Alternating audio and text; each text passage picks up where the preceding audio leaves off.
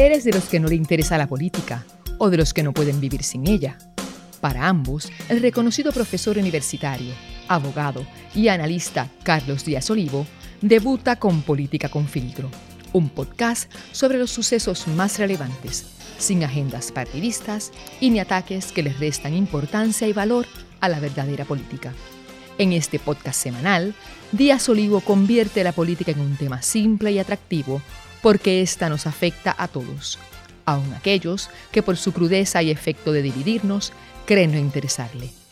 Política con filtro analizará y fiscalizará la política para asegurar que ésta sirva al mejor interés de los y las puertorriqueñas.